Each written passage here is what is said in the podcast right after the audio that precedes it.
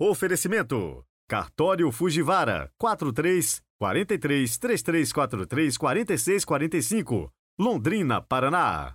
Bendito Corte. Carnes selecionadas e tudo o que você precisa para o seu churrasco. Avenida Robert Koch, 981. Telefone 3334 4000, Londrina, Paraná.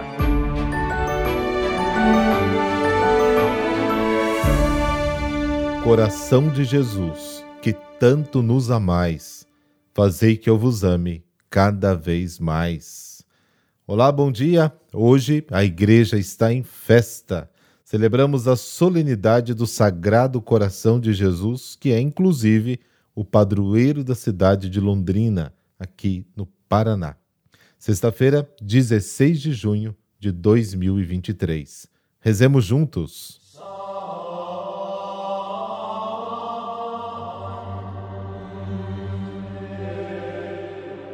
Pelo sinal da Santa Cruz, livrai-nos Deus, nosso Senhor, dos nossos inimigos. Concedei ao Deus Todo-Poderoso, que alegrando-nos pela solenidade do coração do vosso Filho, meditemos as maravilhas de seu amor e possamos receber desta fonte de vida uma torrente de graças. Amém.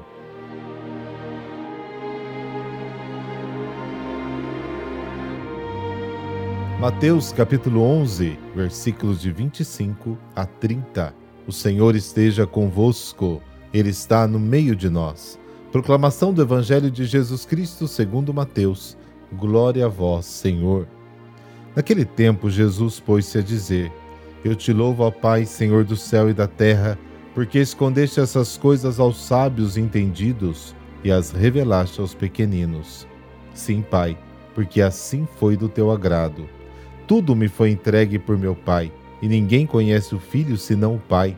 E ninguém conhece o Pai senão o Filho, e aquele a quem o Filho quiser revelar.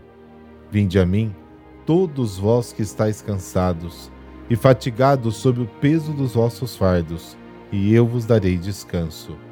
Tomai sobre vós o meu jugo e aprendei de mim, porque sou manso e humilde de coração, e vós encontrareis descanso pois o meu jugo é suave e o meu fardo é leve. Palavra da salvação, glória a vós, Senhor.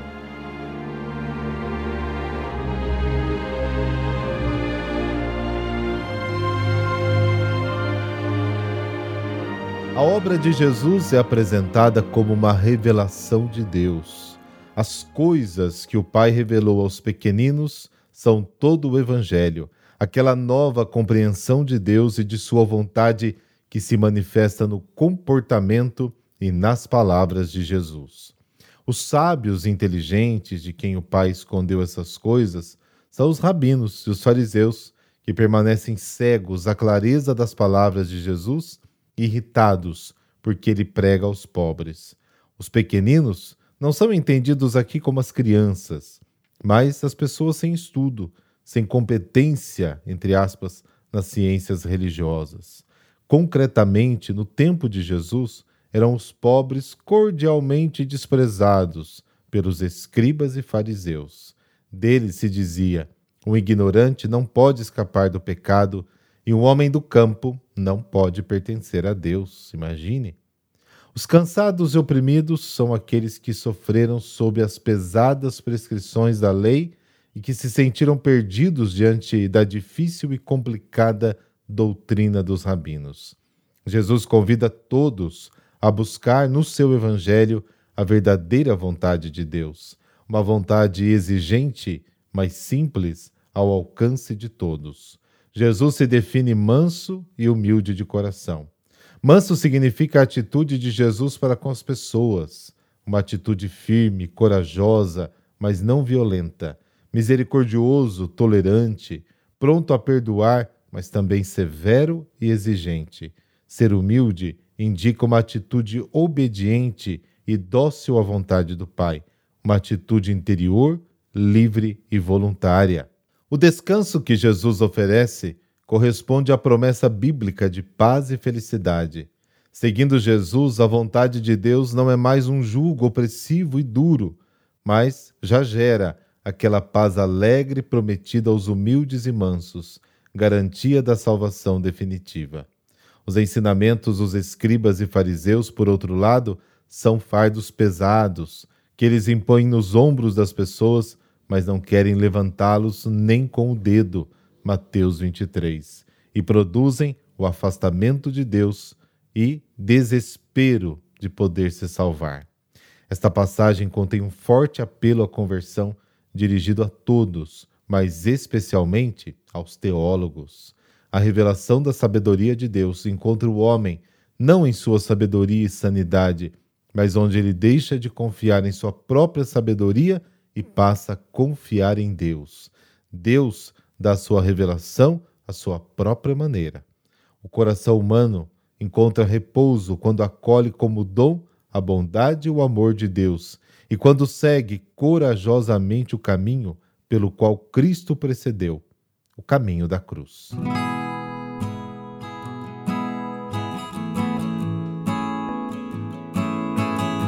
São Ciro e Santa Julita, testemunhas de fé em Cristo Jesus. Julita vivia na cidade de Cônio, atualmente Turquia. Ela era uma senhora riquíssima da alta aristocracia cristã, que se tornara viúva logo após ter dado à luz um menino. Ele foi batizado com o nome de Ciro. Tinha três anos de idade quando o sanguinário imperador Diocleciano começou a perseguir, prender e matar os cristãos. Julita, levando o filhinho Ciro, tentou fugir, mas acabou presa. O governador local, um cruel romano, tirou-lhe o filho dos braços e passou a usá-lo como um elemento a mais à sua tortura. Colocou-o sentado sobre seus joelhos enquanto submetia Julita ao flagelo na frente do menino, com o intuito de que ela renegasse a fé em Cristo. Como ela não obedeceu, os castigos aumentaram. Foi então que o pequenino Ciro soltou dos joelhos do governador, começou a chorar e gritar junto com a mãe: Também sou cristão, também sou cristão. Foi tamanha a ira do governador que ele, com um pontapé, empurrou Ciro violentamente, fazendo rolar pelos degraus do tribunal, esmigalhando seu crânio. Conta-se que Julita ficou imóvel, não reclamou, nem chorou, apenas rezou para que pudesse seguir seu pequenino Ciro no martírio e encontrá-lo o mais rápido possível ao lado de Deus. E foi o que aconteceu. Julita continuou sendo brutalmente espancada e depois foi decapitada. Era o ano 304. Ciro tornou-se o mais jovem mártir do cristianismo, precedido apenas pelos santos mártires inocentes, exterminados pelo rei Herodes em Belém. É considerado o santo padroeiro das crianças que sofrem de maus tratos. Deus nosso Pai, destes a Santa Julita e a São Ciro os sofrimentos do martírio por sua intercessão, dai-me uma fé verdadeira, forte, perseverante. Suplico-vos o perdão de meus pecados e a graça de vos amar e bendizer todos os dias de minha vida. Amém. Abençoe-vos o Deus Todo-Poderoso, Pai, Filho, Espírito Santo. Amém. Coração Santo, tu reinarás, do nosso encanto sempre serás. Bom final de semana, até amanhã, se Deus quiser.